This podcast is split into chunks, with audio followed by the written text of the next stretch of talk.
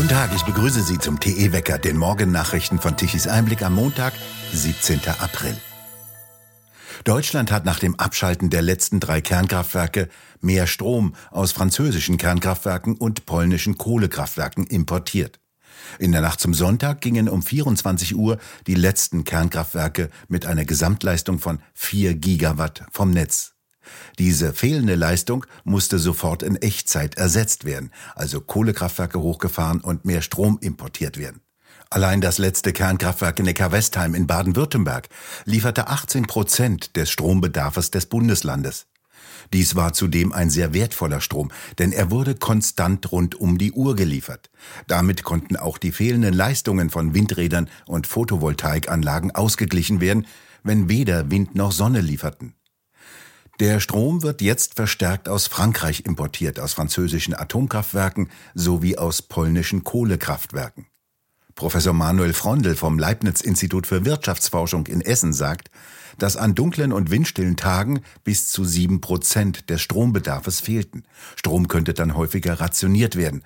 Zum Beispiel könnten Wärmepumpen für zwei bis drei Stunden am Tag abgeklemmt werden. Bayerns Ministerpräsident Markus Söder will bayerische Kernkraftwerke wieder ans Netz nehmen. Unsere Kernkraftwerke seien keine Museen, sondern unverzichtbarer Teil einer bezahlbaren Energieversorgung, so Söder auf Twitter. Die Bundesregierung sei gefordert, umgehend einen Notfallplan für eine Sofortreaktivierung der drei Kernkraftwerke vorzulegen. Ganz Europa setze auf klimaschutzfreundliche Kernkraft. Nur die deutschen Grünen leisteten sich den Luxus eines energiepolitischen Blindfluges. Sie schadeten damit dem Klimaschutz, der Wirtschaft und gefährden unseren Wohlstand. Und die FDP sei wieder einmal zu schwach, diesen historischen Fehler zu verhindern, so Söder auf Twitter. SPD und Grüne wiesen den Bayern-Alleingang entschieden zurück. Da werfe sich Söder mit großer Gäste hinter einen abgefahrenen Zug, so Jürgen Trittin von den Grünen zu Bild. Seit Samstag sei die Berechtigung zum Leistungsbetrieb unwiderruflich erloschen. Das könne auch eine nachträgliche Änderung des Atomgesetzes nicht heilen. Die Zuständigkeit für die Kernenergie liege nach dem Grundgesetz beim Bund. Die Länder führten das Atomgesetz nur im Auftrag des Bundes aus. Dies gelte auch für Bayern, selbst zu Wahlkampfzeiten, so Trittin weiter. SPD-Fraktionsvorsitzender Mirsch sieht in Söders Vorstoß ebenfalls ein politisches Manöver. Nach Fukushima habe er mit seinem Rücktritt gedroht, hätte die Regierung Merkel weiter an Atomkraft festgehalten.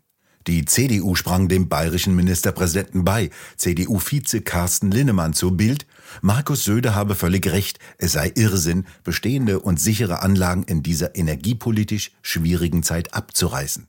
Mittlerweile sei die Forschung so weit, dass es nicht mehr lange dauere, bis neue Kernkraftwerke sogar den Atommüll verarbeiten werden. Deutschland werde dann wieder mal außen vor bleiben, so Linnemann. Die AfD kritisierte den Atomausstieg. Ohne Not und hinreichende Begründung verabschiede sich Deutschland von der sichersten, effizientesten, platzsparendsten und zudem noch emissionsarmen Form der Stromproduktion, so der klimapolitische Sprecher der AfD-Fraktion im Deutschen Bundestag, Carsten Hilse. Fast alle Industriestaaten der Erde nutzten Kernkraft, verlängerten die Laufzeiten ihrer Kernkraftwerke bzw. bauten neue Kernkraftwerke.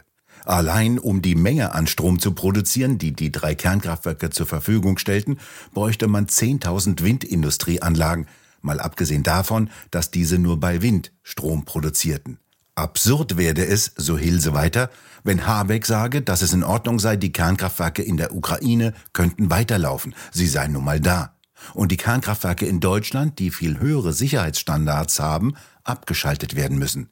So Carsten Hilse. Deutschlands größter Energieversorger E.ON hat angekündigt, zum 1. Juni dieses Jahres den Strompreis in der Grundversorgung drastisch zu erhöhen. Der Strompreis solle von 30,85 auf 49,44 Cent pro Kilowattstunde ansteigen. E.ON begründete dies mit den gestiegenen Beschaffungskosten für Strom. Seit gestern ist in Finnland mit Olkiluoto 3 ein neuer Kernreaktor ans Netz gegangen. Alle Tests seien abgeschlossen und die reguläre Stromproduktion habe begonnen, teilte gestern der Betreiber mit. Der Druckwasserreaktor der Marke EPR ist der dritte Reaktor im Kernkraftwerkskomplex Olkiluoto im Südwesten Finnlands und soll 14 Prozent der Stromproduktion des Landes abdecken. Insgesamt fünf Reaktoren produzieren mehr als 40 Prozent des Strombedarfs von Finnland.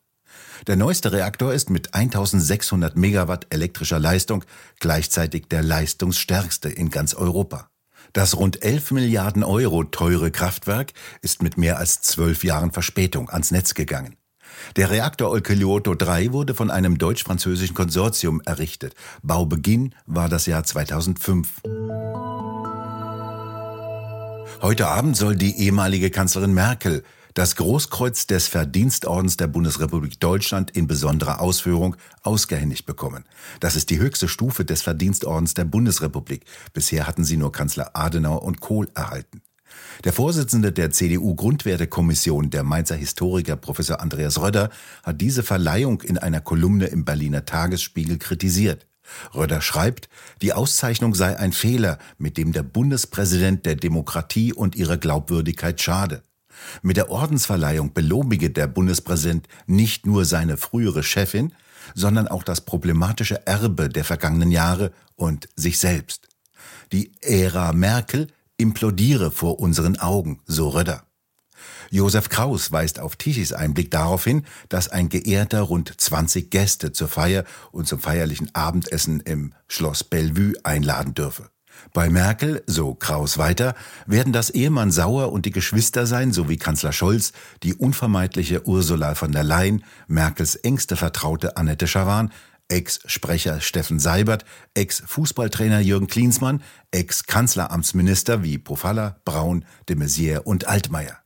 Viel interessanter dagegen, so Kraus bei Tichys Einblick weiter, sei, wer nicht dabei ist. Kein Friedrich Merz, offenbar auch keine Annette Kramp-Karrenbauer, kein Armin Laschet, kein Christian Wulff, kein Joachim Gauck, kein Wolfgang Schäuble, kein Norbert Lammert. Und auch kein Mesut Özil, der für Merkel ja ein großartiges Beispiel von Integration war. Özil ist im Wahlkampf. Der kandidiert jetzt für die Regierungspartei AKP des derzeitigen türkischen Präsidenten Erdogan. In vier Wochen sind in der Türkei Parlamentswahlen und Präsidentschaftswahlen. Ein Hotelbesitzer aus dem Sauerland erteilt grünen Hausverbot. Der Chef des Hotels Bigger Hof und des Restaurants Platzhirsch aus Olsberg im Hochsauerlandkreis will sie nicht mehr in seinem Haus sehen. Der Grund die Abschaltung der letzten drei Kernkraftwerke.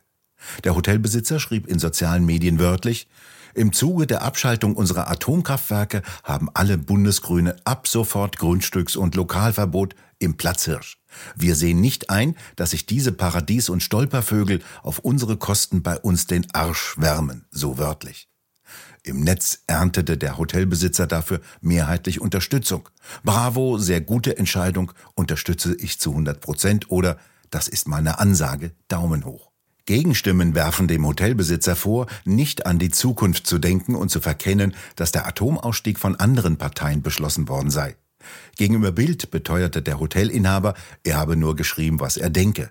Ihm gehe die gesamte Bundespolitik zurzeit auf den Geist. Alles werde teurer, alle Unternehmer seien unzufrieden, es funktioniere nichts mehr. Er habe auf seinen Facebook-Eintrag sehr viel Beifall erhalten. Es seien, so der Hotelchef, höchstens fünf Prozent gewesen, die nicht so denken. Der Hotelchef weiter, es gehe nicht um den einzelnen Grünen aus dem Ort.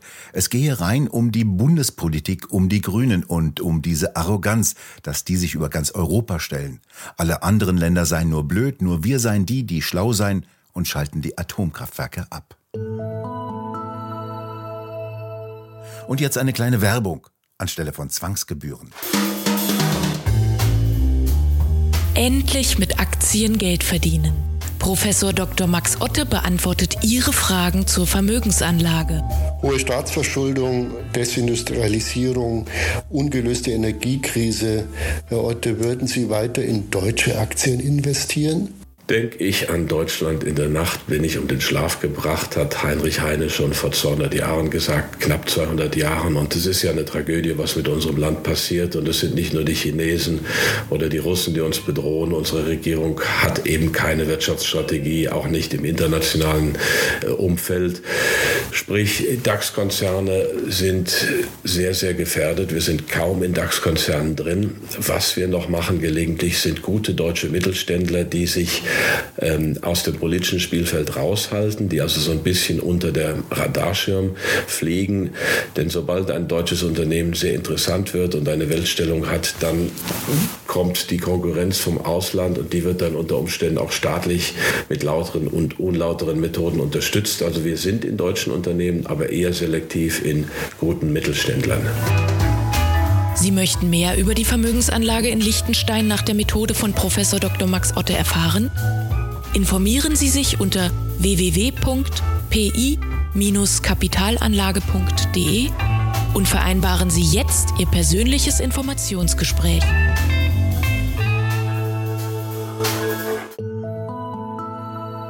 Bleibt noch ein wenig kalt, der Himmel bleibt im Nordwesten und an der Nordsee klar und es gibt viel Sonnenschein.